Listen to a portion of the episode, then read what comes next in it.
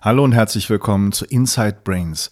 Heute geht es um die provokative Therapie, aber das werden Sie ohnehin nicht verstehen.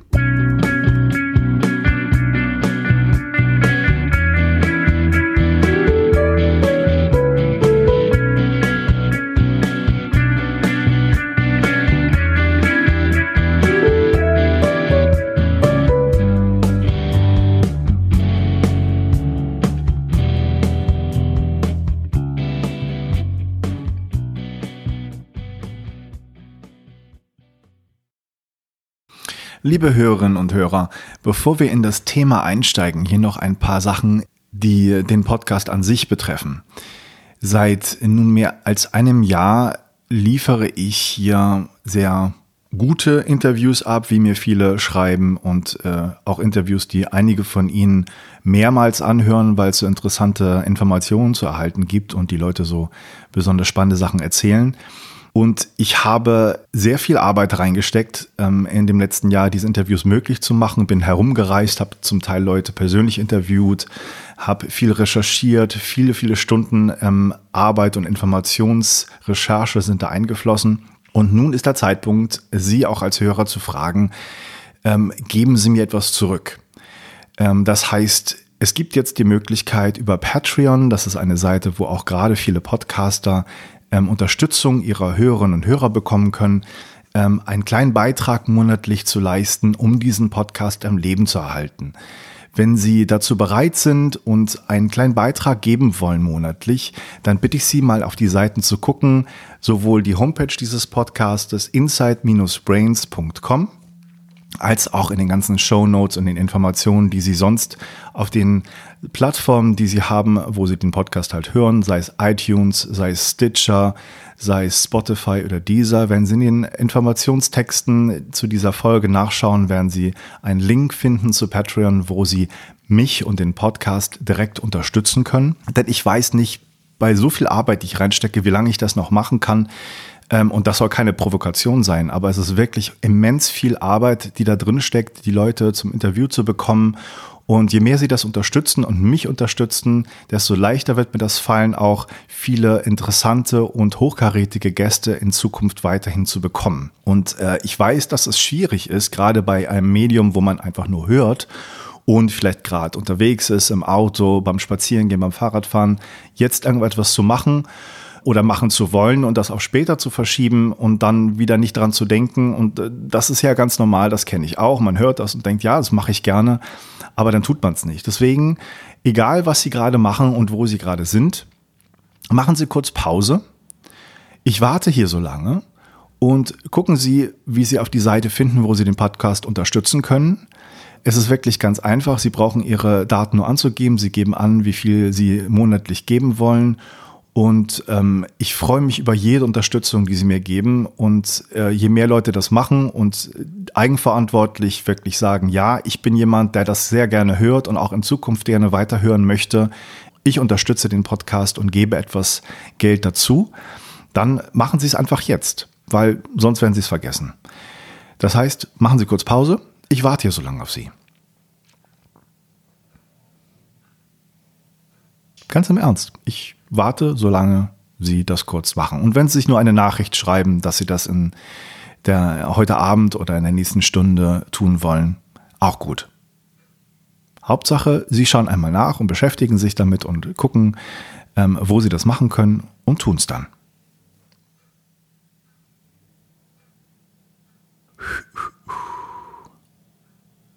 Okay. Und Vielleicht noch als kleinen Anstupser, damit Ihnen das noch leichter fällt. Kennen Sie Auditorium Netzwerk? Und ich hoffe, Sie kennen diese Plattform.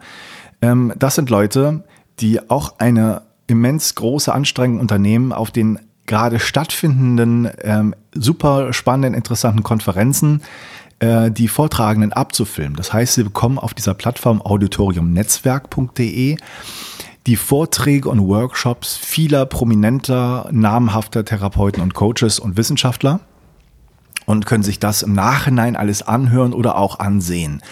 Und was äh, mich überzeugt hat in der Vergangenheit, ist natürlich, dass man zu den Konferenzen nicht hinfahren muss, sondern ganz bequem zu Hause sich die Sachen bestellt und dann anschauen kann und somit bei dem Workshop oder bei dem Vortrag ist es dann, als wäre man live dabei gewesen. Und wenn Sie mal schauen bei Auditorium Netzwerk, was es da für ähm, super interessante Vorträge und Workshops gibt, dann sind es nicht nur viele, die auch bei mir schon Interviewgäste waren, wie zum Beispiel Vera Ludwig oder Michael Bohne oder Eva Polani, Gary Bruno Schmidt oder zum Beispiel Insa Nixdorf, die äh, gerade letztens bei mir zu Gast war bei diesem Podcast.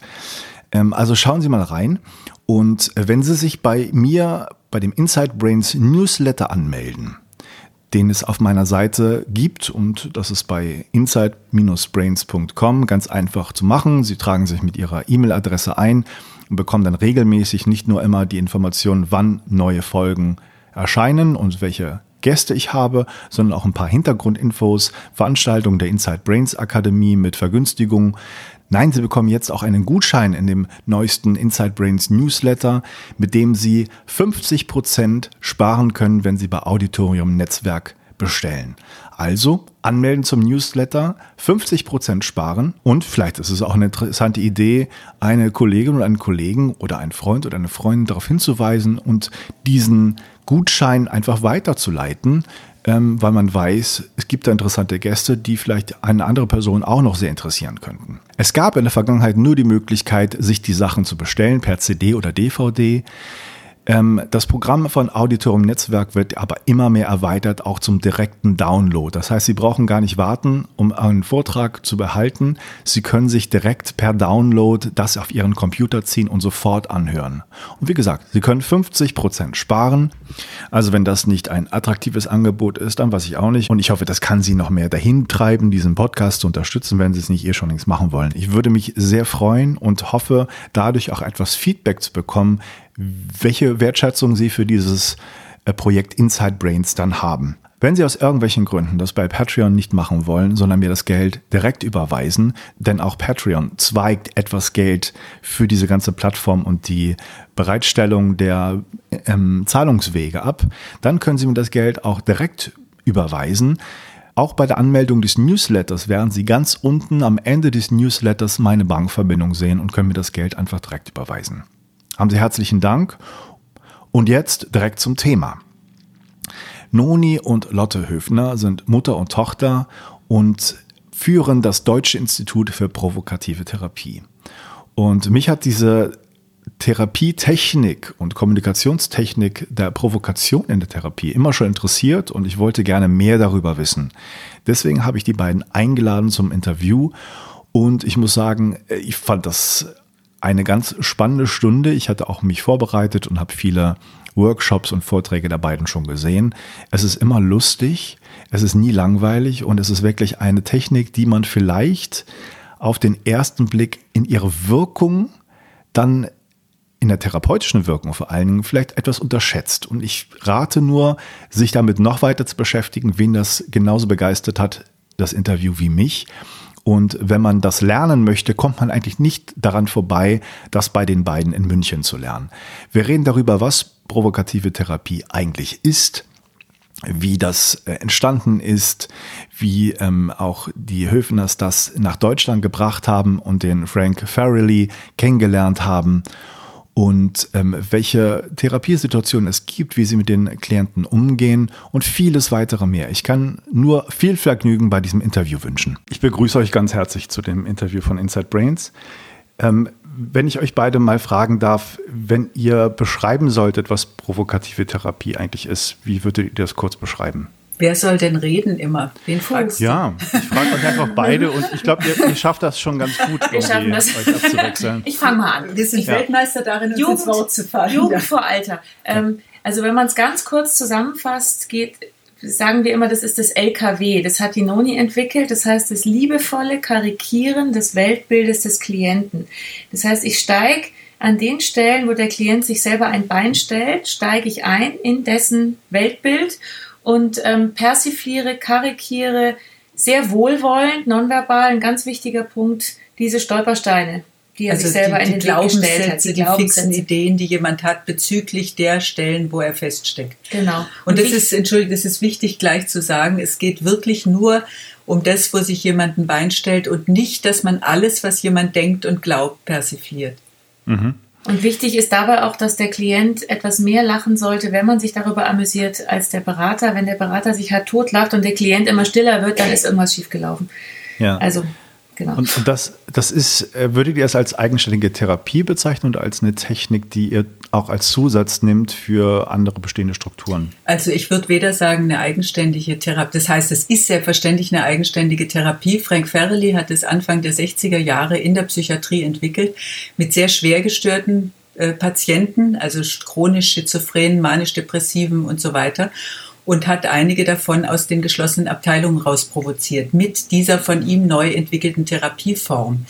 Ähm, ich würde es aber nicht so eng fassen, denn es ist, es ist auf keinen Fall eine Technik, sondern es ist, der zugrunde liegt, liegen äh, bestimmte Geisteshaltungen, die unerlässlich sind. Und wenn man die mal begriffen hat, dann kann man auch selber sehr kreativ sich weitere Tools entwickeln, wie man das anwenden kann. Also die Tools, die wir zum Beispiel in den Seminaren vorstellen, sind Vorschläge, schau mal hierhin, schau mal dahin, probier mal das, weil die Vorgehensweise ungeheuer komplex ist. Das sieht auf ersten Blick immer so locker flockig aus, ist aber sehr komplex und da ist es hilfreich, wenn man weiß, jetzt mach erstmal nur das, mach nur das. Aber nicht missverstehen als Technik, wo man sagt, aha, ich habe jetzt ein Zehn-Punkte-Programm und das ziehe ich durch und dann wird's was. Es wird nämlich nur was, wenn ich die zugrunde liegende Haltung habe und die heißt, das ist, das ist das L von LKW.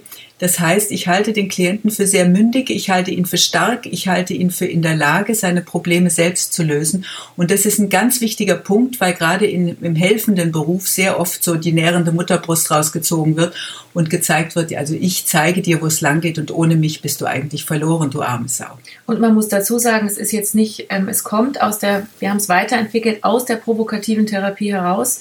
Es ist aber nicht nur für Therapeuten. Es ist wirklich, es ist eine eine Kommunikationsform, wo man, also Beratung, Coaching, Mediation, alle Menschen, die mit, mit äh, anderen Menschen zusammenarbeiten, die das einsetzen können, um anderen aus einer Sackgasse rauszuhelfen, sie herauszuprovozieren. Also das können auch Manager sein oder, alle, ja. oder Lehrer oder, oder Rechtsanwälte, die mit irgendeiner Klientel zu tun haben. Also jeder, der Compliance braucht. Also es ist ein sehr weit gefasster Rahmen, aber es ist eine, eine Vorgehensweise für nein, sagen wir es mal so, Kommunikationsprofis. Ja. Genau. Mhm. Vielleicht wäre das ganz gut, wenn ich euch erstmal so ein bisschen vorstelle oder ihr euch vorstellt. Ich habe erfahren, also ihr seid Mutter und Tochter. Ja. Ähm, Jawohl. und äh, Noni, du hast äh, schon sehr früh als der Frank äh, Ferrelli sozusagen nach Deutschland Ferrelli, Ferrelli, Ferrelli, das ist okay. wichtig. Das ja. ist kein italienischer Zirkusdirektor. Das war ihm sehr wichtig, sondern die Familie kommt aus Irland und es spricht ah. sich Ferrelli. Ah, okay. Ja, gut, ja. das ist auch wirklich mhm. gut zu wissen. Ja. Ähm, du hast den schon sehr früh kennengelernt, als der dann nach Deutschland eingeladen wurde. Ja. Wie, wie waren so deine ersten Erfahrungen und ersten Eindrücke? Äh, ich habe schon 1969, 70 Examen Psychologie gemacht und davor einige Zusatzausbildungen, also Hypnotherapie und NLP und Gesprächstherapie und solche Sachen und habe 15 Jahre lang relativ äh, angestrengt vor mich hin therapiert. Und 85, das war glaube ich das zweite Mal, dass Frank nach Deutschland kam, äh, hat mich der Bernhard Tränkle von der MEG aufgefordert, gesagt, geh da mal hin, das ist was für dich, weil ich die, den Plan hatte, diese ganze Psychogeschichte an den Nagel zu hängen. Ich hatte einfach keinen Bock mehr. Mhm. Und dann kam der Frank ein Wochenende mit Frank Ferrelli, der seine Ar Arbeit im Grunde nie erklärt, sondern äh, einfach vorgemacht hat und dann mit Assoziationen und Bildern gearbeitet. Und nach diesem Wochenende fühlte ich mich wie vom Lastwagen überfahren. Deswegen habe ich das Kürzel LKW entwickelt, weil der hat alles, was ich bis dahin für heilig und äh, vollkommen in Stein gemeißelte Wahrheiten in der Therapie und Beratung gehalten habe, das hat er fröhlich auf den Kopf gestellt, verletzt all diese Regeln und so. Also ein Rule Breaker eigentlich. Aber ein totaler Rule Breaker. So was von. Aber, und wir haben aber drei Tage in dem Workshop uns königlich amüsiert und das Interessante war dabei, nicht nur wir haben uns amüsiert, sondern der hat ja immer Live-Arbeiten gemacht. Die Menschen, die mit ihm gearbeitet haben, die haben hinterher alle gesagt, ich habe mich noch nie so verstanden gefühlt. Mhm. Und ich dachte, geht's noch? Also die, der verletzt die, der beleidigt die, der, der äh, hält sie für völlig bescheuert und die fühlen sich total wohl und verstanden und äh, sagen, ich, ich fühle mich akzeptiert, geliebt und, und so weiter. Und da habe ich dann zu ihm gesagt, am, am ersten Tag des Seminars, also ich verstehe, ich finde es toll, was du machst, aber ich begreife überhaupt nichts. Und there must be something more. Und da sagte er, yes, there is something more. Und hat mich also genötigt, mit ihm eine Live-Arbeit zu machen. Er sagte, da begreifst du es noch am ehesten, was da abgeht. Und ich habe auch danach mit dem Kopf noch nicht viel verstanden, aber mein Bauch hat gesagt, ich bin auf eine Goldader gestoßen. Und ich hänge jetzt seit über 30 Jahren am Haken und finde es unvermindert interessant, spannend und vor allem extrem effizient. Also ich merke, wie schnell man mit dieser Vorgehensweise zum Punkt kommt, wie schnell man Klienten aus Sackgassen raushelfen kann. Und zwar eben nicht nur mit so leichten äh, Missstimmungen zwischen zwei Menschen, sondern wirklich mit sehr schweren Störungen auch. Wobei ich es auch querbeet einsetze, also sowohl im Coaching als auch in der Therapie. Und für mich ist es die wertschätzendste Methode, die ich überhaupt je kennengelernt habe, weil man dem Klienten so viel zutraut. Also nonverbal. Nonverbal. Genau. Verbal sagt man, du bist zu doof, du bist zu alt, du bist zu blond, zu blöd, zu dick oder was, um dich zu verändern. Das heißt, man greift die Punkte auf, von denen man annimmt, dass der Klient sie denkt oder denken könnte. Und die persifliert man so gnadenlos, bis der Klient anfängt, Widerstand zu leisten. Ja, also da bin ich auf jeden Fall äh, froh, wenn wir da nochmal im Detail ein bisschen tiefer ja. gehen und da nochmal genau drüber sprechen, weil ich auch äh, dann im Zug auf meiner Vor im Zuge meiner Vorbereitung gelesen habe, dass der ähm, auch selber sehr schwerwiegende Klienten hatte, wo er das dann ja. entwickelt hat. Also ja. das scheint so auch ein bisschen bei euren Demonstrationen einfach eher leichtere Probleme zu sein, wo man viel lacht und das ist ja ein, vielleicht auch nur ein Ausschnitt davon, was man damit machen kann, oder? Mm, ja, wobei das wird oft missverstanden. Also so wie wir in den Live-Demos arbeiten, da sind auch schon krasse Sachen hochgekommen, ähm, die jetzt vielleicht nicht gefilmt wurden zufällig, aber ähm, es ist eigentlich wirklich die, die Grenzen dieser Vorgehensweise oder dieser Haltung oder dieser Art und Weise, wie man mit den Klienten arbeiten kann, liegen ausschließlich eigentlich bei einem selber. Also es ist möglich, mit jeder Art von Problem, äh, eben auch schwerstgestörten in der Psychiatrie, so zu arbeiten, wenn man als Berater, als, als Therapeut, als Coach ähm, nicht selber eine Beißhemmung hat oder sagt, boah, ich, ich also es gibt, es gibt drei Kontraindikationen. Das eine ist, das Problem ist mir zu weit weg. Also wenn ich noch nie mit einem Schizophrenen gearbeitet habe und überhaupt nicht weiß, was, was das ist, das Krankheitsbild, was der überhaupt will, was der überhaupt sagt, dann kann ich nicht provokativ werden, weil ich da nicht einsteigen kann.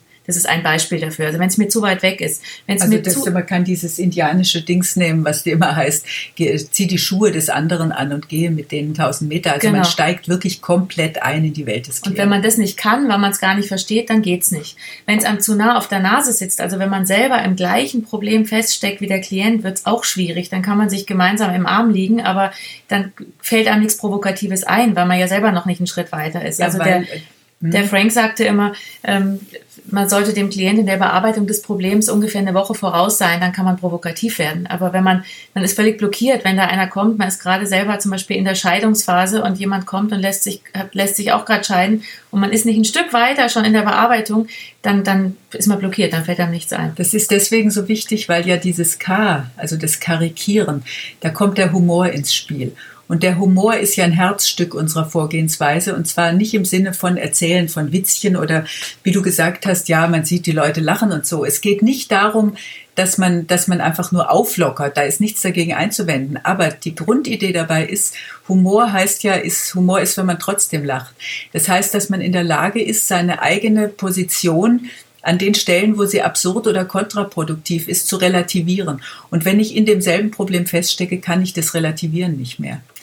Deswegen brauche ich jemand von außen, der mir die Nase drauf stößt, der es so karikiert, bis ich selber anfange, lustig zu finden. Genau, das dritte ist, die dritte Kontraindikation wäre noch, was wir ganz oft haben, auch bei, bei Teilnehmern, die es lernen wollen, eine extrem hohe Beißhemmung, dass die immer denken, boah, der arme Klient, das darf ich doch jetzt nicht machen und das geht doch nicht und so.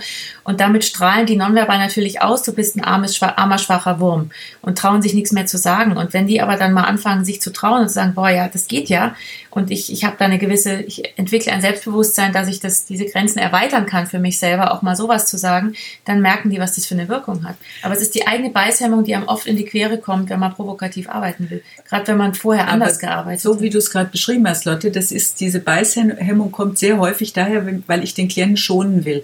und im Grunde, auch. Mhm. Ja, im Grunde steckt dahinter die Idee, der ist schwach und ich bin stark. Genau. Und die Botschaft kriegt der Klient, wenn ich ihn schone. Dann denkt er, aha, da hält mich jemand für noch schwächer und unfähiger, als ich mich selber schon halte. Wenn ich den Klienten provokativ angehe, dann kriegt er die Botschaft, hey, da hält mich jemand für stark. Da, da, die Botschaft kommt nonverbal einfach rüber. Wichtig ist, dass man eben nonverbal dieses L immer hat, dieses, dieses Grundzutrauen in die Veränderungsmöglichkeit des Klienten, dass der da selber rauskommt, dass der dass, wenn man einen Klienten vor sich hat und man denkt, boah, der ist hoffnungslos, der kann das nicht, ich krieg, der kriegt das nicht hin, den gebe ich auf, dann darf man nicht provokativ werden, sonst wird es ätzend, zynisch und eben genau nicht das, was wir vermitteln wollen. Da ist diese, das Wohlwollen einfach nicht da. Und das ist echt ein ganz wichtiger Punkt. Der kommt ganz oft, wenn wir Live-Arbeiten machen in Seminaren, dass die Teilnehmer dann sagen, boah, da Zuschauer. Ja, ja also ja. Die, die Zuschauer, die die mhm. Live-Arbeit angucken, die dann sagen, boah, da, da wäre ich ja aufgestanden und gegangen und das geht doch nicht und so weiter. Mhm. Und die Klienten sagen eben, nö, war super, hat mir, also hat mir total gut getan. Ich denke mal, das ist ja etwas, was man dann auch lernt im Laufe der Zeit, wie man das handelt, dass man ähm, diese Provokationen macht und ein Gefühl dafür kriegt, ist das jetzt der richtige Zeitpunkt oder sage ich das Richtige? Ist das so ein bisschen auch etwas, was man dann entwickelt oder entwickeln ja, sicher. muss? Ja, der Frank natürlich. Hat gesagt, der Frank hat gesagt, die ersten 10.000 Sitzungen sind die schwierigsten. Also üben, üben. ja. ja, also wir sagen immer, wenn es euch, wenn es euch Spaß macht, wenn ihr Blut leckt, natürlich kommen am Anfang kommen diese, diese Blockaden und boah, ich kann das doch nicht eine ganze Stunde und da fällt mir nichts ein. Ich sage immer zu den Teilnehmern, probiert es bei eurem Lieblingsklienten, da habt ihr das L auf jeden Fall. Den, mögt ihr, dem traut ihr das zu. Und dann nehmt euch vor, ich werde jetzt in der ersten Stunde einmal provokativ. Das entspannt den Berater selber. Weil es gibt nichts Schlimmeres als einen gestressten Berater. Dieser Stress, der überträgt sich sofort auf den Klienten und dann, dann wird es ein einziger Krampf. Und das entspannt die Teilnehmer oft sehr und sagen, ach stimmt, ich muss ja nicht die ganze Zeit wie ihr, ihr seid ja dauernd provokativ, ich muss das gar nicht so machen. Ich fange mal ganz langsam an.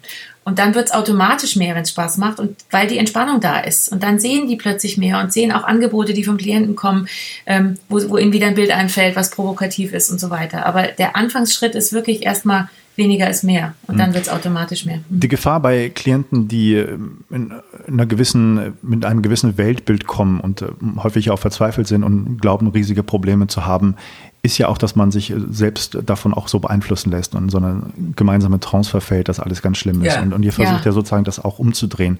Wo ist denn, wie ist denn sozusagen die, die Sichtweise oder die Struktur da heranzugehen, diese Leute ähm, mit dieser Technik, die ihr habt, da irgendwie herauszuholen. Also ich glaube, es ist ja nicht so einfach von Anfang an da provokativ zu arbeiten. Doch.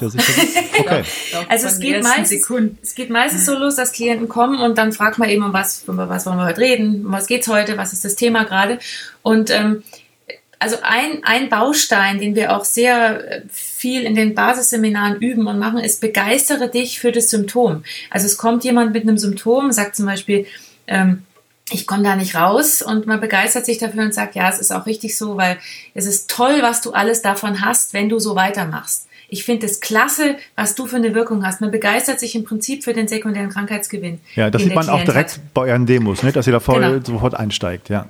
Genau. Naja, das, der Witz ist ja, wenn ich jemandem mehr Recht gebe, als ihm lieb ist und noch in übertriebener Weise, dann richtet sich der Widerstand des Klienten gegen seine eigenen Selbstsabotagen und nicht gegen den den Therapeuten oder Berater. Also der fängt an zu sortieren und fängt an, selber Widerstand zu leisten gegen das, was wir ihm in übertriebener Weise anbieten. Aber wir sagen nichts, was der Klient nicht schon mal gedacht hat oder denken könnte. Also dieser Einstieg ins Weltbild und das eben mit liebevoller Begeisterung. Ich, ich habe gern das Bild, ähm, wenn die sagen, also das, das kann ich doch, also das ist doch völlig absurd, was der andere da macht. Natürlich ist es absurd, aber ich kann mich trotzdem dafür begeistern, was er davon hat und ich schaue ihn mir an wie einen sehr exotischen Käfer zum Beispiel unter einem Mikroskop, wo ich sage, hey, schau mal, was der, der hat gelbe Fühler und grüne äh, Flügel und rote Beine, das ist ja der Wahnsinn. Und dann begeistere ich mich dafür. Und das ist das ist genau der Punkt, ähm, diese Begeisterung, diese rückhaltlose, die aber so übertrieben ist, dass der Klient anfängt eben äh, das gerade zu rücken und zu differenzieren. Normalerweise lernt man ja als Berater, dass der Klient pauschaliert. Also Klienten kommen ja meistens, wenn sie irgendwo feststecken, mit so einem Schwarz-Weiß-Denken. Und dann fängt man an, als Berater zu differenzieren und sagen, ja, überlegen Sie doch mal, Herr Schulz, es könnte doch auch so sein oder so und, und versucht, den zum Differenzieren zu bringen, was meist zur Folge hat, dass der noch pauschaler wird, weil er denkt, die hat es einfach noch nicht verstanden, ja. Und wir machen es andersrum. Wir werden noch pauschaler als der Klient. Wir übertreiben gnadenlos, wir globalisieren das Ganze. Wir verwenden Stereotype, sagen, das ist ganz typisch. Ich mache ja auch, wir machen beide auch viel Paartherapien. Und dass man dann beiden immer recht gewährt, typisch Frau, das ist ja unmöglich, Frauen können das nicht oder Männer können das nicht. Und dann fangen die an zu differenzieren. Und das ist wesentlich wirkungsvoller, als wenn wir es vorgeben. Mhm.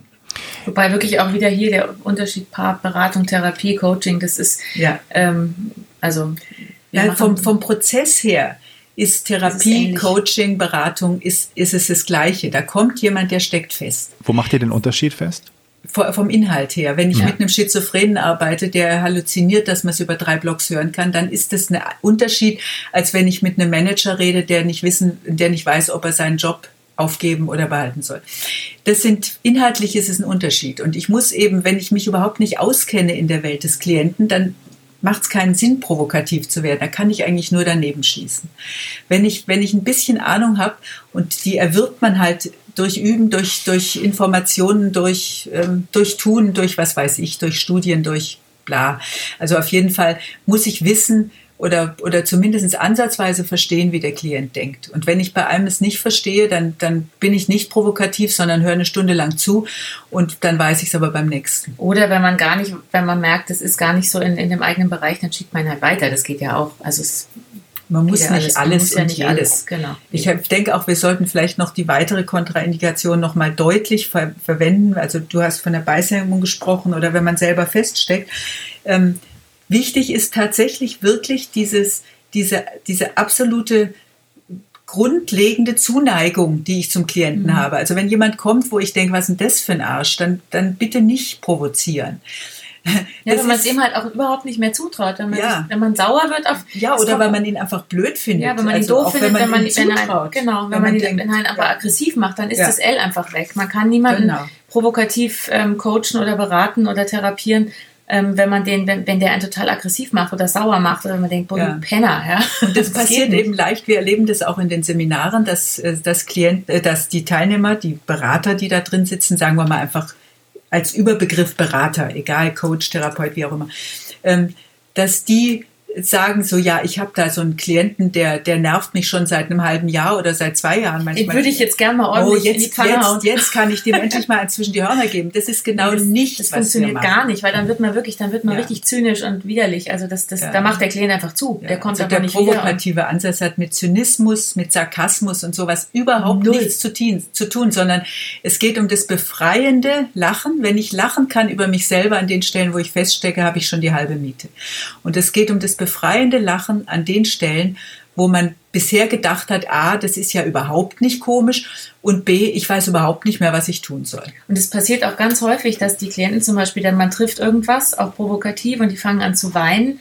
Es kann auch mal passieren, dass da was hochkommt und dass die aber im nächsten Schritt, wenn man dann, wenn man humorvoll bleibt und, und wirklich da einsteigt, dass die im Weinen schon wieder lachen und dann wieder weinen. Wir hatten gerade in einem, in einem, in einem auch in einem, in einem anderen Umfeld, hatten wir auch so einen Fall, wo was hochkam und die, die, der lief schon überall raus aus der Nase und aus den Augen und im, im, im, dann kam ein Satz, man muss ja genau hingucken, der dann gepasst hat und der das wieder ins Absurde gezogen hat und dann fing die an so schallend zu lachen, während sie noch weinte. Das war wirklich zum Schreien und die, die war danach wirklich befreit, also die war erleichtert. Das heißt nicht, dass die sich immer nur totlachen müssen, da können alle Emotionen hochkommen. Aber wichtig ist, dass dieses festgefahrene System, was ja Klienten oft haben, die kommen mit so einer vorgefertigten Reportage, wo keine Emotion mehr drin ist und haben ihr Problem schon bestimmt 30 Leuten erzählt und leiern das so runter.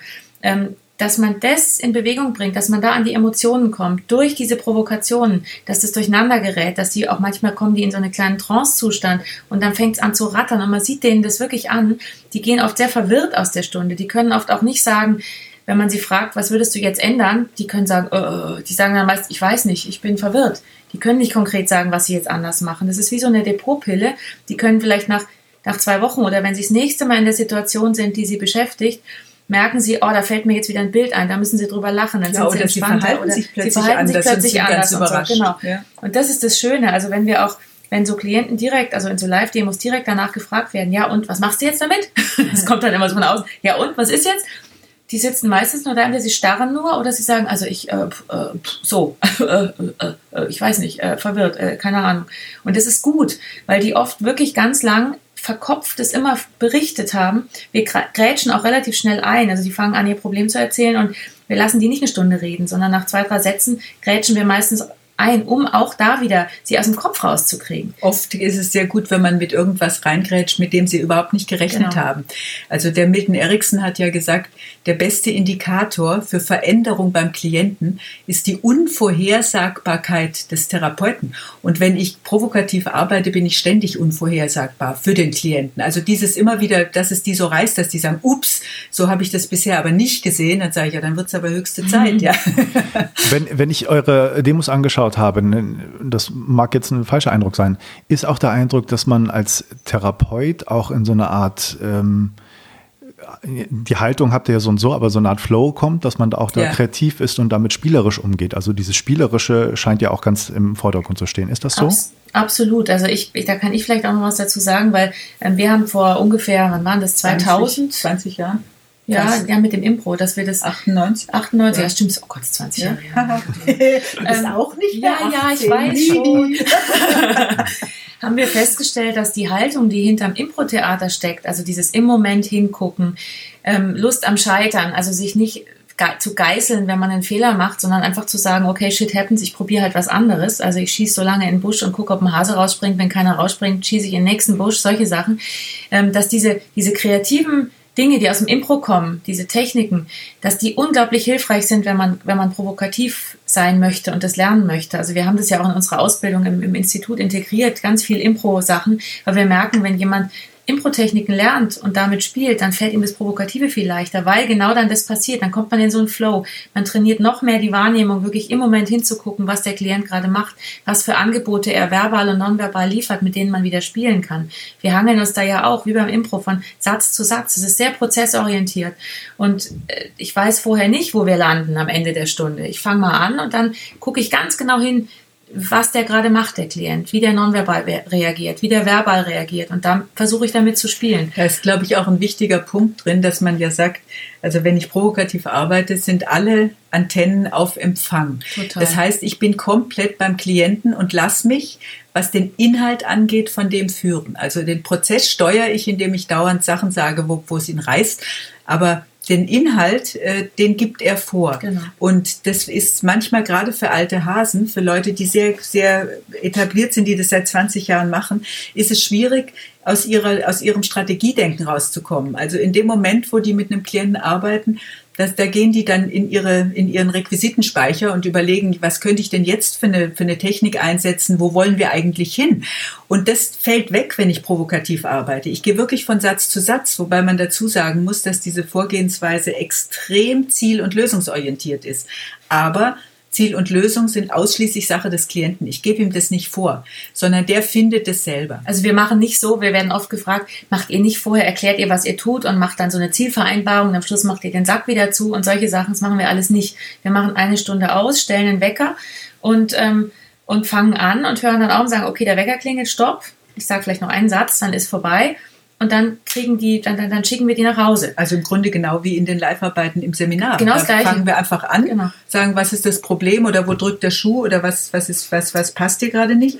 Und dann ist, sagt, sagt irgendjemand Zeit, der die Zeit genommen hat und dann sagen wir so, jetzt ist vorbei. Manchmal redet man noch ein paar Sätze mehr, aber im Prinzip Wobei wir in Live-Demos zu, zu Lehrzwecken ja oft noch danach den Klienten fragen, wie war das, das für dich und so. Das machen wir alles nicht in den, Einzelstunden. in den Einzelstunden. Ja. Wie, wie würdet ihr die Zielfindung sehen? Manchmal oder sehr häufig wissen die Klienten ja auch selber nicht, was sie wollen und wo es eigentlich genau. hingehen soll.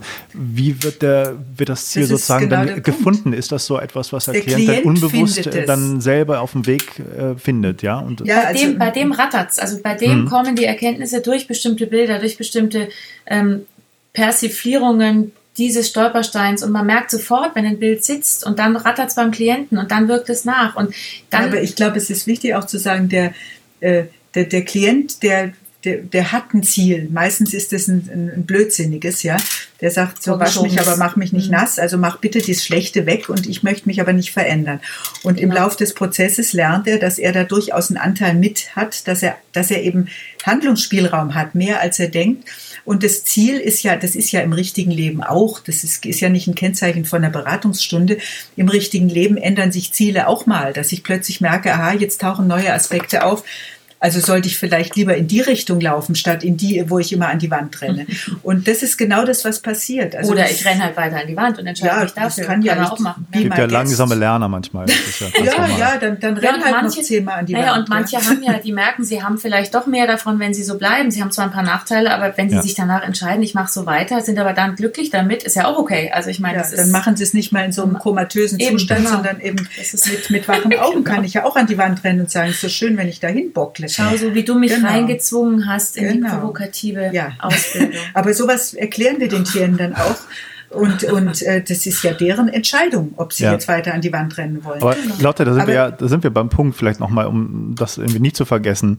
Äh, du bist von deiner Mutter da rein provoziert worden. Total. Das, okay. Ich, ich sage mal, ich bin seit wie lange in Therapie? Seit 32, 42 Jahren. Ja, seit, ne, Geburt. seit Geburt. Nein, du kennst es ja auch noch nicht so lange. Oh doch, wir haben, wir hatten ja, inter, wir hatten, intern, mein, mein Mann und ich, wir haben schon immer uns provokativ unterhalten. Ihr redet immer so ein Scheiß. Ja, und, und, zwar so, dass, die, dass Freunde sich gefragt haben, stehen die jetzt kurz vor der Scheidung oder so. Also wir sind jetzt seit fast 50 Jahren zusammen und Freunde gefragt haben, die wahrscheinlich schon geschieden sind mittlerweile. Ja, wahrscheinlich. Schau, und ich, ich habe es nicht geschafft. Ich habe wieder geheiratet. Ja, ich habe nicht genau. eine lange Beziehung Nein. geschafft. Ich habe versagt. So nee, ähm, ich, ich habe, ich hab, also den Frank kennengelernt. Der saß immer bei uns im Wohnzimmer. Da, da war ich so zehn, zehn ja. oder so. Da war, tauchte der plötzlich auf und ich habe den privat erstmal eigentlich kennengelernt und habe natürlich die Begeisterung gespürt, die die Noni für für diese Vorgehensweise hatte und für die Art, wie er arbeitet. Und ich fand ihn auch super. Ich mochte ihn total gerne, so auch privat und bin da so reingewachsen. Ich wollte eigentlich ursprünglich was anderes machen. Also ich habe Kommunikationswissenschaft und Psychologie studiert und wollte eigentlich eher so im Medienbereich arbeiten. Das habe oh ich auch Gott. eine Weile gemacht. Ja, oh Gott, genau. also so wie du. Ganz genau, deswegen finde ich ja so schlimm.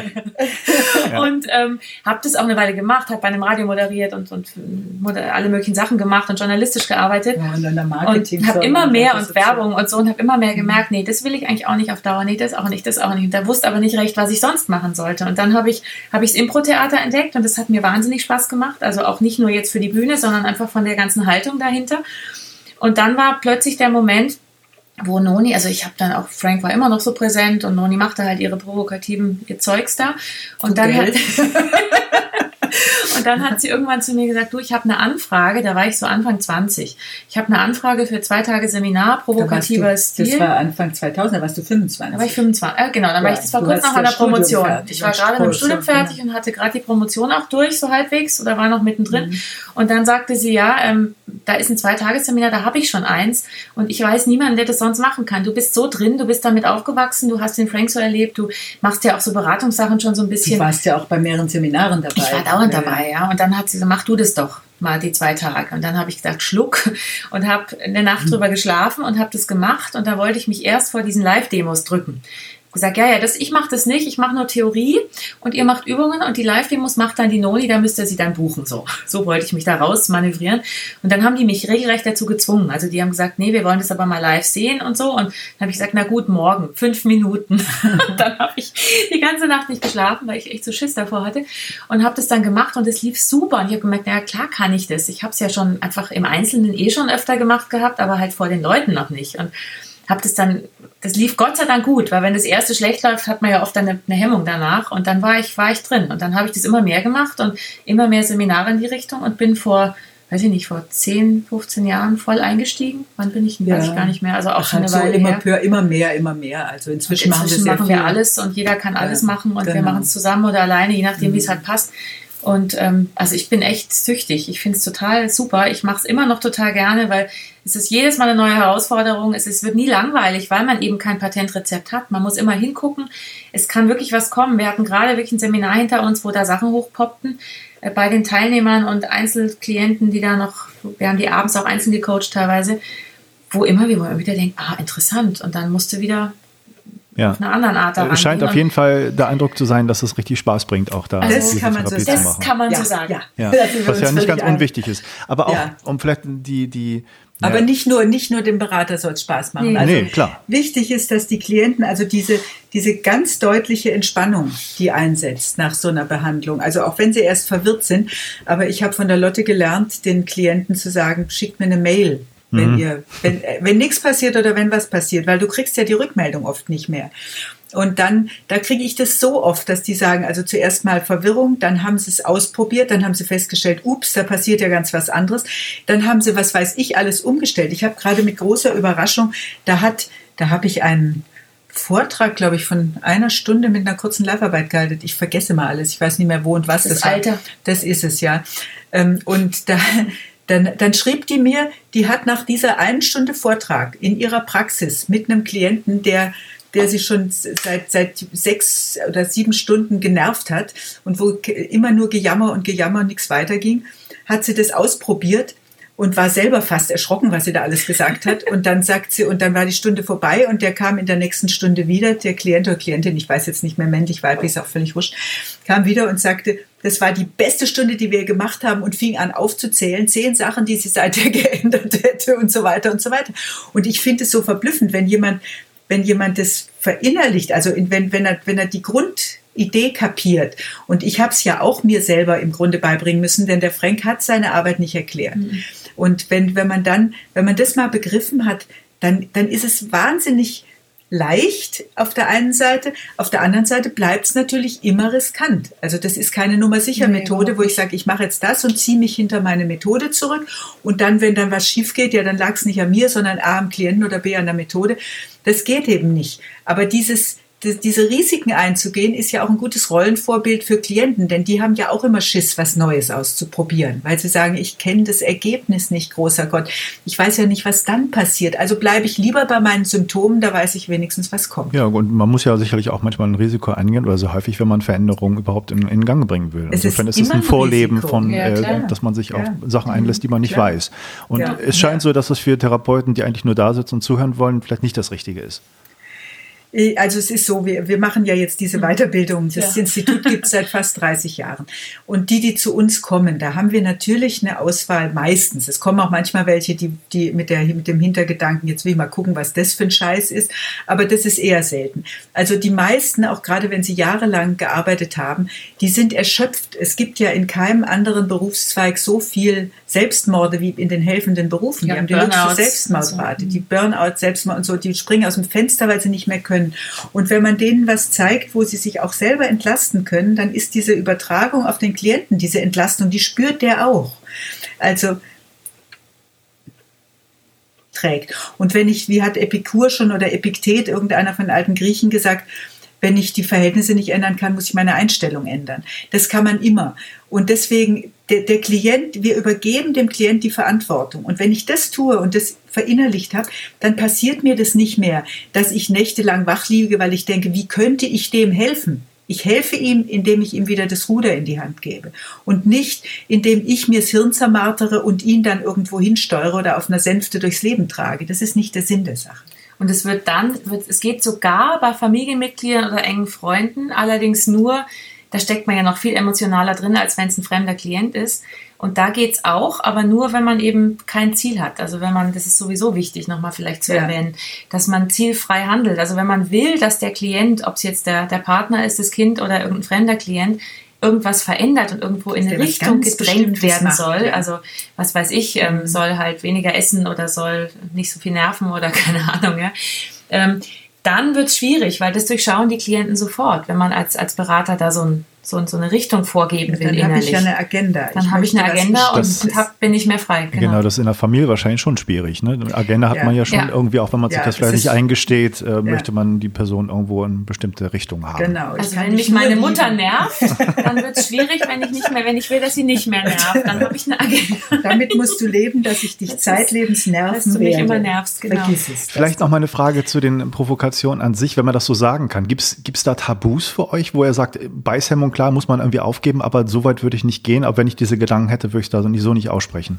Also die Tabus sind nur bei dir selber. Wenn du, das kommt wirklich auf jeden Einzelnen an. Jeder hat, hat seine Tabuthemen oder sagt, boah, da gehe ich nicht rein. Also ich würde zum Beispiel, wenn jetzt irgendein ein Massenvergewaltiger und Kinderschänder mir vor die Nase gesetzt würde, also was unwahrscheinlich ist, dass das passiert, weil ich nicht in der Psychiatrie arbeite, aber ähm, dann da hätte ich Schwierigkeiten, da einzusteigen oder da, da kann ich nicht mehr wohlwollend sein. Also der Frank hat mit solchen Leuten gearbeitet der konnte irgendwie da noch einsteigen. Ich weiß es ja, nicht. Ja, der hatte eine, eine sehr, der war ja in der psychiatrischen Klinik, der war übrigens Mitarbeiter vom Carl Rogers. Also Gesprächstherapie und diese ganze Empathie ist damit eingeflossen. Und der hatte sehr oft Gruppen mit, mit Mördern, Kinderschändern mhm. äh, und, und äh, also wirklich äh, Klientel, wo du dir sagst, ach du große Scheiße. Und der hat sehr offen, der hat, der hat die quasi in dem Sinne verstanden, indem er ihnen klargemacht hat, in uns allen steckt eine Bestie. Also das darf man ja auch nicht so denken, wir sind alle lieb und die anderen sind böse, sondern bei entsprechenden Umständen wäre ich auch zu einem Mord fähig. Also wenn die mein Kind vor meinen Augen foltern, dann, dann bringe ich den Folterer um, wenn ich kann. Also das, das braucht man sich nicht äh, verniedlichen. Aber der hat ihnen gleichzeitig klar gemacht, was ihr da macht, geht sozial nicht und ihr seid Abschaum und kein Mensch kann euch leiden und ihr seid eigentlich der letzte Dreck. Und der hat aber das auf eine Weise rübergebracht, dass die gesagt haben, er sagte, er hatte so eine Gruppe von, von wirklich also das, das waren alles äh, aus dem Knast, schwerstkriminelle Mörder und so weiter. Und die haben, die haben nach so einer halbjährigen Gruppensitzung, die die da einmal wöchentlich mit ihm hatten, haben gesagt, ich wünschte, wir hätten dich viel früher mal gehabt. Mhm. Der hat denen einfach, das, das nennt man Reality Testing, der hat denen einfach die Augen geöffnet dass sie mal von, ihrem, von ihren eigenen Bedürfnissen weggehen und, und mal überlegen, was sie anrichten mit allem. Deswegen ist diese Vorgehensweise systemisch immer schon gewesen bevor es diesen Begriff überhaupt gab. Aber ich würde trotzdem sagen, es gibt einen ganz, ganz kleinen Prozentsatz von kriminellen Psychopathen, die würde ich auch nicht behandeln wollen. Denen fehlt, denen fehlt offensichtlich was, das weiß man. Die haben kein Mitgefühl. Also die, die, die, die, die, das kann man denen auch nicht in irgendeiner Form beibringen. Und da würde ich sagen, man muss ja auch immer die Grenzen seiner Möglichkeiten sehen. Das heißt ja nicht, dass wir jetzt sagen, wir verkaufen ein neues Heilmittel für alles und jedes, mhm, sondern das, äh, wenn äh, gerade an den Stellen, wo die alten Hasen sagen, ich habe alles probiert und nichts geht mehr, dann probiere ich das dann halt probier auch das halt auch mal. Und dann wirst du sehen, da geht eben doch plötzlich wieder. Ja. Aber wenn ihr einen Klienten habt, mit dem ihr arbeiten könnt und wollt, dann ja. habt ihr nicht eine, eine, Zensur im Kopf und, und versucht mhm. das irgendwie immer zu überlegen, darf ich das jetzt sagen, sondern ihr lässt das raus und guckt, was passiert eigentlich und lässt, genau. vertraut dem ganzen ja, eure Erfahrung und dem Flow und so weiter. Ja, ja, mhm. aber ich, ich muss ganz, ganz wachsam sein mir selber gegenüber, ob ich äh, in der Position mich, mich rein manövriert habe, wo ich denke, mein Gott, ist der dämlich oder ob ich dieses liebevolle im Sinne von du bist ein sympathischer, netter Kerl, aber an der Stelle machst du Scheiß, ja. Wenn man das, wenn man das behalten kann, dann, dann darf man wirklich alles sagen. Und das Erstaunliche ist, dass einem die Klienten das nie übel nee. nehmen. Ich habe letztes Mal wieder, da war auch, war auch, war, wurde ich relativ stark provokativ. Das ist ja auch immer unterschiedlich, was da gerade eben so kommt. Und dann kam auch die Rückmeldung, ach du Scheiße, was hast du da, um Gottes Willen, und ich wäre ja aufgestanden und sowas. Und der Klient sagte auch, wieso, das war doch gar nicht provokativ. Weil ja. ich natürlich bei demjenigen in das Weltbild eingestiegen bin und die Gedanken eben ausgesprochen habe, die der schon gedacht hat, übertrieben. Und für den war das ganz normal. Der fühlte sich verstanden. Und das passiert übrigens im, im, Seminar immer wieder, dass die, dass die, das, also die Diskussion danach, das Publikum sagt, ah, das war jetzt harter Tobak. Also wie hast du dich gefühlt davon und wieso bist du nicht aufgesprungen? Und dann sagt der, der mit uns gearbeitet hat, sagt, das war doch gar nicht mhm, provokativ, genau. was natürlich schallendes Gelächter des Publikums mhm. hervorruft, weil die haben gedacht, du liebe Zeit war das schon übertrieben und heftig und der sagt, nö. Das ja, fand ich jetzt gar nicht. Und manchmal ist es auch so, Hast dass du man, mich geschont. Manchmal ja. ist es auch so, dass man echt überrascht ist, wie viel man übertreiben muss. Ich ja. hatte auch mal einen Fall, da, war, da habe ich irgendwie, da ging es um, um ein Problem mit der Mutter in der Kindheit und das war selber, die Klientin war so eine relativ schüchterne die hat nicht viel gesagt, die war sehr still und hatte aber ein Problem, dass sie, dass sie das alles in sich reingefressen hat. Also die hatte schon Probleme damit, dass sie nichts rausgelassen hat. Und dann habe ich ihr vorgesprochen und gesagt, naja, deine Mutter war wahrscheinlich das Gegenteil und du willst nicht so werden wie sie. Ich habe einfach in den Busch geschossen, ich habe einfach behauptet. Das ist und gut, ist meist ein Treffer. Genau, und dann habe ich gesagt, ja, die hat wahrscheinlich nachts an dir gehangen und hat dir ihre Liebesprobleme erzählt, als du Teenie warst. Und ich wollte eigentlich übertreiben. Ich dachte, das also artig kann es ja nicht sein. Und sie so, ja, stimmt. Und ich so, oh, okay, gut, dann muss ich noch einen draufsetzen. und sowas kann halt auch passieren, dass man, man behauptet ja immer sehr stark, man stellt wenig Fragen, also außer, was ist das Problem oder wie alt bist du oder wie alt willst du werden oder so, aber dass man so auf, aufs Problem bezogen behauptet man sehr stark und zwar sehr übertrieben, dass die eben relativieren können. Und da muss man manchmal ganz schön, ganz schön übertreiben, ja. bis da ein Widerspruch kommt. Und das, das ist, ist auch wichtig, denn solange man, solange der Klient nur sagt, stimmt ja, genau so ist es. Da passiert dann, nichts. Dann, dann, dann liegt er sich mit dir in den Armen und geht raus und sagt, ja, also mein Berater oder meine Beraterin hat auch gefunden, dass das alles scheiße ist. Also man muss so lange übertreiben, bis der Widerstand kommt. Und zwar der Widerstand gegen die Selbstschädigung. Ihr betont ja eigentlich auch immer wieder das Nonverbale. Und ja. das darf man, glaube ich, auch nicht unter den Tisch fallen lassen, weil es ja ein ganz wichtiger Aspekt ist. Könnt ihr das mal beschreiben, weil ich, das wird aber auch in den Demos, wenn man es anschaut, nicht so direkt deutlich. Ne? Da hört man halt die Naja, das Provokation. ist- ja. wo, wo besteht der nonverbale Aspekt Das ist, eigentlich? ja, das, der nonverbale Aspekt ist viel größer als der verbale. Also es ist ja so, dass bei den Demos, da kommt ja auch manchmal die Rückmeldung, ja, das, das war jetzt aber nicht lustig genug oder oh, das war ja wie eine Kabarettnummer. Also beides kommt. Und das, darum geht's ja beides nicht. Das kann lustig werden, weil man sich gemeinsam mit dem Klienten über was amüsiert. Aber das Nonverbale, gerade wenn man direkt neben ihm sitzt, das kommt wahnsinnig stark rüber. Also wie reagiert, hat er Tränen in den Augen, kriegt er rote Backen im Gesicht. Und nonverbal ist ja in der Kommunikation ein weit größerer Anteil als das Verbale. Über 90 Über, Prozent ja, heißt es angeblich. angeblich ja. über 90 Prozent. Auf jeden Fall viel größer als das Verbale. Und das darf man wirklich nicht außer Acht lassen. Es gibt doch diese, diese Forschung, die Untersuchung mit den sogenannten Spiegelneuronen, also dass wir als, als Menschen drauf, wir sind darauf angewiesen zu erkennen, ob ein anderer friedliche Absichten hat oder nicht, sonst hätte es die Menschheit schon längst nicht mehr gegeben. Und da versuchen sie ja verzweifelt rauszufinden, wo ist das Äquivalent im Hirn und bla. Also sie, sie, finden, sie finden immer mal wieder was. Aber die Tatsache, dass, und zwar alle Menschen von Geburt an, äh, nonverbale Signale senden und entschlüsseln können, ist einfach ein Faktum. Und was wir bisher noch gar nicht so, so besprochen haben, diese, diesen emotionalen Aspekt, der läuft ja im Wesentlichen nonverbal. Du kannst noch so blumig daherreden, der andere merkt, ob du ihm nur schmeicheln willst, ob du lügst. Also wenn es gibt Schauspieler, die vielleicht so gut sind, dass man es nicht gleich merkt. Aber in aller Regel spürt der andere ein Unbehagen, wenn was nicht stimmt, wenn das Nonverbale mit dem Verbalen nicht übereinstimmt. Und deswegen ist es, also deswegen muss man erstmal seine nonverbale, seine Haltung, seine innere Haltung äh, aufgeräumt haben, bevor man verbal provokativ wird. Also wir sprechen ja, das ist ja immer das, wir, wir sind ja extrem authentisch, was die Wertschätzung angeht, Beim aber Provokativen. beim Provokativen, aber wir sind vollkommen, wir sind nicht konkurrent in dem, was wir denken und was wir sagen. Wir trauen dem Klienten jedes, alles Positive zu, sagen aber genau das Gegenteil. Wir Da sagen, kommt ja auch das Nonverbale sehr stark Eben. rein. Also Und wenn wir, wir- sind nonverbal sehr wohlwollend, Ja. wir trauen es dem zu. Verbal sagen wir Unverschämtheiten. ja, wir sagen, Und du schaffst es nicht, du du, bist es zu nicht, doof. du bist ja. zu blöd, zu klein, Mhm. zu dick, zu jung, Ja. zu alt, was auch immer.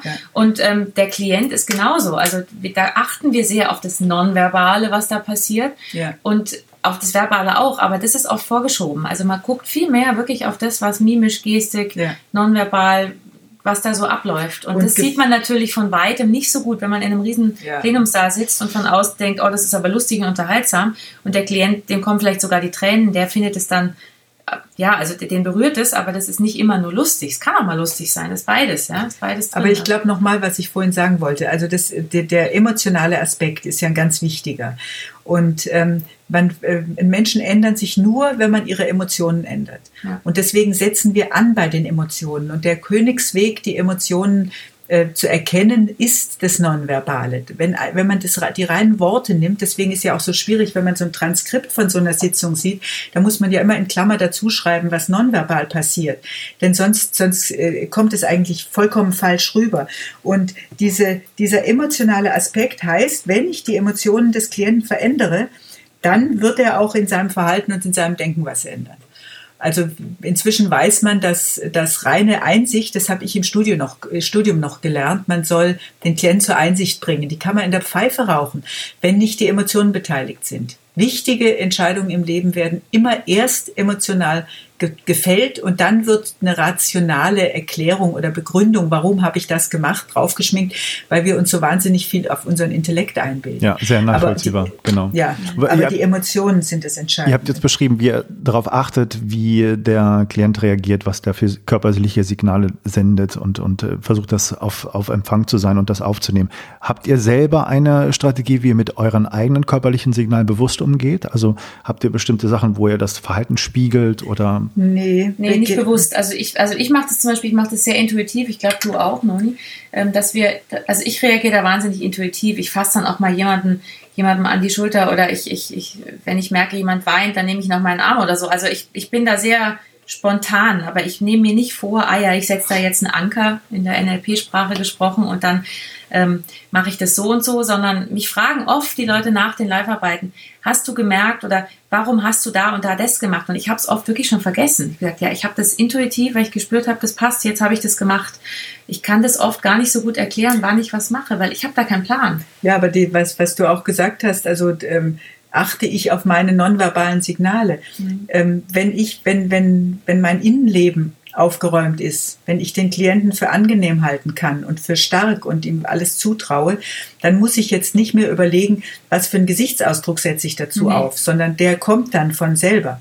Aber natürlich, ich habe zum Beispiel gelernt, ich habe ein, ein, ein Gesicht, was, wenn ich ernst gucke, leicht streng wirkt. Das weiß ich. Und deswegen, mhm. das, das, ich, ich habe mich früher gefragt, was, was ist denn los, wenn die sagen, bist du schlechter Laune? Dabei gucke ich ganz entspannt, ja, einfach weil ich diese, diese hängenden Mundwinkel habe, seit ich auf der Welt bin. Dafür kann ich nichts.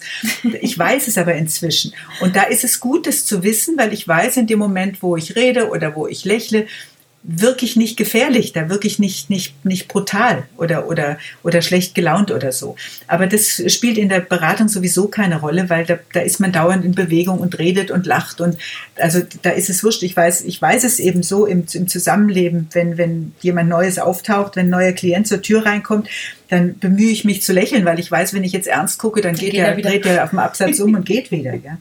ja, so schlimm ist jetzt auch. Na ja, gut. wie, wie ist die Situation oder wie würdet ihr die Situation beurteilen von einer provokativen Therapie insgesamt? Also wie ist der Status in den USA, seitdem äh, der äh, Frank gestorben ist und, und wie ist es in Deutschland? Seid ihr die Einzigen, die das mit der Ausbildung machen? Gibt es da noch andere? Wie ist so ein bisschen also der unser Stand? Institut, unser Institut ist, ist das einzige im deutschsprachigen Raum. Und wir haben uns aus bestimmten Gründen auch, auch ein paar Begriffe markenrechtlich schützen lassen. Nicht, weil wir sagen, wir wollen die Einzigen bleiben. Wir sind sehr interessiert daran, dass sich das verbreitet. Und wir haben in, den, in diesen fast 30 Jahren auch schon Tausende von von ähm, Therapeuten, Beratern, Coachen, wie du sie nennen willst, äh, ausgebildet, die das auch einsetzen. Aber wir wollen, wir wollen ein bisschen insofern eine Kontrolle behalten. Es, es passiert immer wieder, dass jemand macht ein Seminar zum provokativen Coaching oder provokativen Stil und dann haut der die Leute in die Pfanne, dass einem ganz schlecht wird. Also der macht eben nicht LKW, liebevolles Karikieren, sondern der macht AKW, also äh, ätzendes Karikieren, ja. Und, und dann kommen die Leute und sagen, also die, da ist einer aus eurem Institut und so. Und wenn, wenn wir eben erfahren, dass sowas ist, dann, dann können wir dem auf die Finger und können sagen, also entweder du machst es so, wie wir es verstehen oder dann nenn es anders, anders, bitte. Ja. Dann, du lernst dann mal, wir nicht. Genau, du lernst mal, was ja. eine richtige Provokation ist. Dann. Lernen mal was eben. Genau. Du, sonst kriegst ja, du mal auf die Nase. Genau, genau. Ja. genau. Aber an, im Prinzip äh, freue ich mich über jeden, der es weiterträgt. Ja, absolut. Also das ist jetzt nicht, das Alleinstellungsmerkmal ist tatsächlich, es gibt Deutschland, Österreich, Schweiz, es gibt alle möglichen äh, Institute. Es gibt kein Institut für provokative Therapie außer uns. Ausschließlich macht, ja. Ja, und, äh, und wir haben das also wirklich sehr, sehr darauf konzentriert und auf das, was im Umfeld dazu gehört, in unserem Verständnis zum Beispiel. Ja, und also wir merken, wir merken ja auch, dass viele, also ich habe es jetzt wieder gedacht, ich habe jetzt gerade ein Seminar ein mehrtägiges hinter, hinter mir, was ich geleitet habe, ähm, wo einige drin waren, die schon viel bei uns gemacht haben und auch selber schon viel provokativ arbeiten das ist wirklich der Hammer. Also es gibt schon einige, die jetzt dieses richtig, die einfach durch die viele Übungen, die, die das richtig verinnerlicht haben. Das war so toll zu sehen. Sind, ja. Ich mir denke, ja, so, so genau, finde ich es klasse. Super. Aber noch ein Satz zu Amerika. Also das, in Amerika ist es schon, Schwierig. der Frank ist ja 2011 das letzte Mal nach Deutschland gekommen, bevor er sehr krank wurde und 13 ist er gestorben.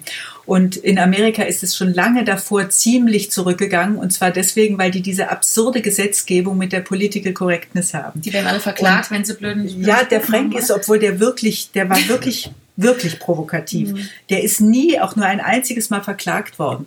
Aber es kann dir passieren, da kommt jemand und, äh, und, und reißt aus dem Zusammenhang irgendeinen Satz und zerrt dich vor den Kadi und dann zahlst du zwei Millionen Dollar Strafe, weil du, weil du gesagt hast, äh, ihr Bist Hintern, blond oder so. Und die Situation wird wahrscheinlich nicht besser geworden sein. Und ich glaube auch viele Comedians in den USA nee. haben ja, auch das Problem, ja. dass sie da genau. Schwierigkeiten haben, so zu arbeiten, genau. weil es auch um Provokation Also so ist es in Deutschland Gott sei Dank nicht und wir sind auch noch nie verklagt worden.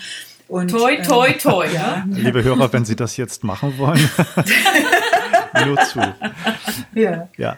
Ich, ich werde auf jeden Fall eure Institutsseite ähm, mit verlinken, dass man da gucken Super. kann, ähm, auf welche Ausbildung es gibt. Was gibt es für mhm. Voraussetzungen, um eine Ausbildung bei euch machen zu können? Also es ist keine, wir sagen immer, es kann eigentlich jeder, der mit Menschen zusammenarbeitet, kann bei uns die, die Aus- und Weiterbildung machen. Es, ist kein, es sind keine Selbsterfahrungsseminare, also es sollte keiner kommen, der sagt, ich brauche eine Therapie ausschließlich, sondern es ist natürlich immer Selbsterfahrung mit dabei, aber ist eine es, Menge Selbsterfahrung. Ja, dabei, total ja, viel, aber es geht wirklich in erster Linie um Fort- und Weiter- und Ausbildung in Für dieser Fachleute. für Fachleute. Genau, Ja. Fachleute sind aber bei uns sehr weit gegriffen. Es müssen nicht Therapeuten sein, es, es kann wirklich Therapeuten, Berater, Coaches, Mediatoren, Trainer. Ja. Wir haben Ärzte. Wir hatten letztes Mal sogar einen von der Bahn dabei.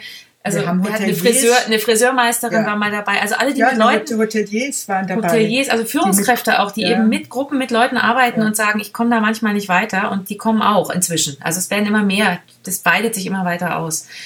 Und ähm, Weil es so letztendlich Ja. eine Kommunikationsform auch ist, ne, die man in Ja, verschiedenen genau. Bereichen anwenden Im kann. weitesten Sinne Ja. eine Kommunikationsform. Wie lange geht die Ausbildung? Naja, man kann das, das kann man auch ein bisschen selbst gestalten. Wir sind da auch sehr eigenverantwortlich unterwegs. Es gibt ein oder zwei Seminare, die du vor einem anderen, also provokativ Prosa 1 musst du vor Prosa 2 machen. Prosa heißt provokative, provokative Systemarbeit 1 vor provokative Systemarbeit 2. Und sonst kann man das eigentlich ziemlich wild durcheinander mischen und auch in den Zeitabläufen so machen, wie man möchte. Wenn man sagt, ich mache einmal im Jahr eins, dann dauert es halt länger, bis man das Zertifikat hat, wenn man das möchte. Man muss aber auch das Zertifikat nicht Eben, machen. das ist wichtig. Man kann auch einfach nur, nur ein, ein Seminar mal machen und gucken, ob es einem gefällt und sagen, es reicht mir jetzt erstmal. Ich habe Ja. gar nicht das Ziel, das Zertifikat zu machen. Vielleicht komme ich in zwei Jahren nochmal und mache nächstes oder mache was anderes. Also da sind wir relativ frei gestrickt. Also wichtig so. ist, die Einsteigerseminare sind im Wesentlichen das Prosa 1, also provokativer Stil 1. Das ist Voraussetzung für viele andere Sachen, für Genau. Intensivworkshops, für Prosa 2, für, für die Supervisionsworkshops, die, die in kleinen Gruppen stattfinden. Dann gibt's zum Einsteigen oder Auffrischen. Das wurde uns sehr äh, angeraten, das wurde uns von vielen auch alten Hasen gebeten, macht es doch mal ähm, einen Tag, wo man nochmal äh, wo man einsteigen kann, kann sagen, will ich das überhaupt? Der provokative Power-Tag. Das machen wir in einmal, machen wir zweimal im Jahr, einmal in Köln, einmal in München. Dann gibt es die ganzen Impro-Sachen. Die, die Impro-Seminare, die man auch unabhängig davon benu- äh, Die werden auch gemischt, kann. oft mit provokativ. Ja. Also wir haben ein Seminar, das heißt Impro und provokative Systemarbeit, da wird der Bezug hergestellt. Es gibt zwei reine Impro-Seminare, dann gibt es noch eins, das heißt Haltung und Wirkung. Ja, das ist mit Ähm, dem Alan Brooks, der ist ein genialer Choreograf und äh, Körpersprache-Experte ursprünglich, und so, ähm, wo man einfach mal die, die, die Berater kriegen ja selten eine Rückmeldung über ihre eigene Ausstrahlung. Und da die ja in unserem Zusammenhang so wichtig ist, dass man einfach mal auch da die blinden Flecken eingrenzt und sich sagt, wie wirke ich im Grunde auf andere Leute. Also ja, und auch den Körper mit reinzubringen. Also Ja. das ganze Embodiment, was ja sowieso Ja, ja. ein Riesenthema ist im Moment, das, das äh, kommt da sehr, sehr äh, Genau. intensiv. Also wir haben ein Programm, was, was so alles ineinander greift, aber es kann jeder nach eigenem Gutdünken sagen, Wann er wie er wann er was und wie macht. Und Genau. wenn er ein Zertifikat möchte, dann kann er das auch strecken über zehn Jahre. Das, also uns wird es noch eine Weile geben. Wenn ich ins Gras beiße, dann macht die Lotte weiter. Also das, das kann man dann. Vielleicht am Schluss noch mal eine Frage, so von dem Hintergrund eurer Sichtweise in eurer Therapie. Was findet ihr gerade so spannende Entwicklungen, was ihr beobachtet, wenn ihr auf Konferenzen seid? Was findet ihr für interessante Therapierichtungen, Ansätze? Also ich, ähm, ich, äh, ich finde grundsätzlich die Entwicklung merke ich, dass in diesen 30 Jahren, die ich jetzt provokativ arbeite, dass die Offenheit für, für ähm, andere zugenommen hat. Als ich studiert habe, da war es ein absoluter Kunstfehler, wenn man eklektisch gearbeitet hat. Das heißt, dass man sich aus den verschiedenen äh, Therapieformen die, die, die Sahnebonbons rausgeholt hat. Das war absolut verboten. Und geht jetzt. das geht jetzt erstens und zweitens die Offenheit auch mal für, für Humor in der Therapie. Das ist auch neu. Und was äh, ich habe immer wieder entdecke ich was, was also ich habe auch das Klopfen mir angeguckt und so weiter. Es gibt ja auch in Heidelberg in den, bei, auf den Kongressen gibt es immer wieder sehr interessante Ansätze, die Teiletherapie und so weiter und so weiter. Wobei ich sagen muss, sehr oft entdecke ich, dass ich denke, ja, kenne ich, ja, machen wir eigentlich schon. Also äh, sehr oft ist es ja auch, äh, dass man es halt nochmal neu aufbereitet oder sowas. Ich, ich, Ja, und es gibt einem doch immer, ich finde es wichtig, dass man auch immer wieder sich so Sachen anhört und auch mal eine Ja. Fortbildung macht in einem anderen Bereich, ähm, um einfach, auch, auch wenn man denkt, ja, das habe ich, machen wir bei uns auch schon oder ach, einen neuen Aspekt Hm. hat, den man vielleicht nochmal einbauen kann und so. Also dieses Eklektische gefällt mir schon auch gut, dass Ja, diese, ja. wir werden so oft inzwischen eingeladen, auch auf, auch auf Kongresse oder Veranstaltungen, wo man wirklich denkt, die sind offen dafür, cool. ja, also das ist genau psychoanalytische Vereinigung laden uns inzwischen ein. Das Ja, finde das ich ist super, weil wir ja wirklich, wir sind ja echt am anderen Ende. Also wenn man, Ja. wenn man uns um Psychoanalyse ist ja wirklich sehr unterschiedlich so. Und ähm, ich finde es toll, dass das, dass das insgesamt eine Offenheit entsteht für, ja. für solche Geschichten. Also ich muss sagen, wenn es da eine Frage ist, wer lohnt sich noch anzugucken, ich habe immer wieder, das ist schwer von der Methode abhängig zu machen. Ja. Ich stelle immer wieder fest, Wegen wenn Menschen. wirklich gute Leute da sind, wir, wir lernen auf den Kongressen oft so wirklich exzellente Vortragende kennen, wo ich dann auch schon gedacht habe, oh Mann, da möchte ich auch mal mehr haben. Ich habe so ein paar im Hinterkopf, wo ich auch sage, da möchte ich gerne noch mal ein bisschen reinsteigen. Aber sehr häufig hängt es dann auch Von an der Person. Person. Mhm. Also ich, ich so als Technik oder so, das Techniken ermüden mich eher. Also das, das interessiert mich auch nicht so. Klar, beim Klopfen machst du auch, klopfst du irgendwo, wobei die beiden Australier, der Steve Wells und der David Lake, die, die haben das dermaßen vereinfacht, dass du nicht für die Störung klopfe ich so und für die so, sondern klopf einfach, ja. Und zwar von Daumen auf den Zeigefinger, peng, funktioniert auch. Und so weiter. Es gibt ja auch also unterschiedlichste gibt, ja, Haltungen dazu, aber. Überall. Ja. Für mich ist es so, dass wenn ich die guten Leute angucke, ist, äh, wird, kann das immer runterbrechen darauf, inwieweit sind die beim Klienten und nehmen wirklich wahr, was da abgeht. Ja, und haben ein bisschen Humor, also können ja. über sich selber lachen. Ja, das, das finde ich ein ganz wichtiger Punkt, dass die nicht so bitter, bierernst sind. Das ist weiß ich, da, da habe ich auch Schwierigkeiten mit, wenn einer so ganz ernsthaftes das runterleiert. Und ich, ich stehe auch eher auf die Berater, Therapeuten, Coaches, die ich, wo ich sage, da würde ich auch hingehen, wenn ich ein Problem habe, die auch diesen, diesen Selbsthumor übers Leben haben. Naja, also das, das, das, das absolut das Ernsthafte, dieses, ich nehme mich selber wahnsinnig ernst. Damit erhebe ich mich immer über den anderen. Und unsere Vorgehensweise ist wirklich anarchisch. Also wir sind auf Augenhöhe mit dem Klienten und halt zufällig bei dem Problem, was der hat, eine Woche weiter. Aber im Prinzip, ja, aber im Prinzip äh, nicht dieses, äh, da, darüber möchte ich jetzt aber nicht lachen. Das ist meine Vorgehensweise und die halte ich für heilig. Das geht nicht. Also da, da, da würde ich auch niemals hingehen zur, zur Beratung und auch gar nicht in ein Seminar. Sondern man muss sehen, diesen, dieses, dass man sich selber auch mit einem Augenzwinkern sieht.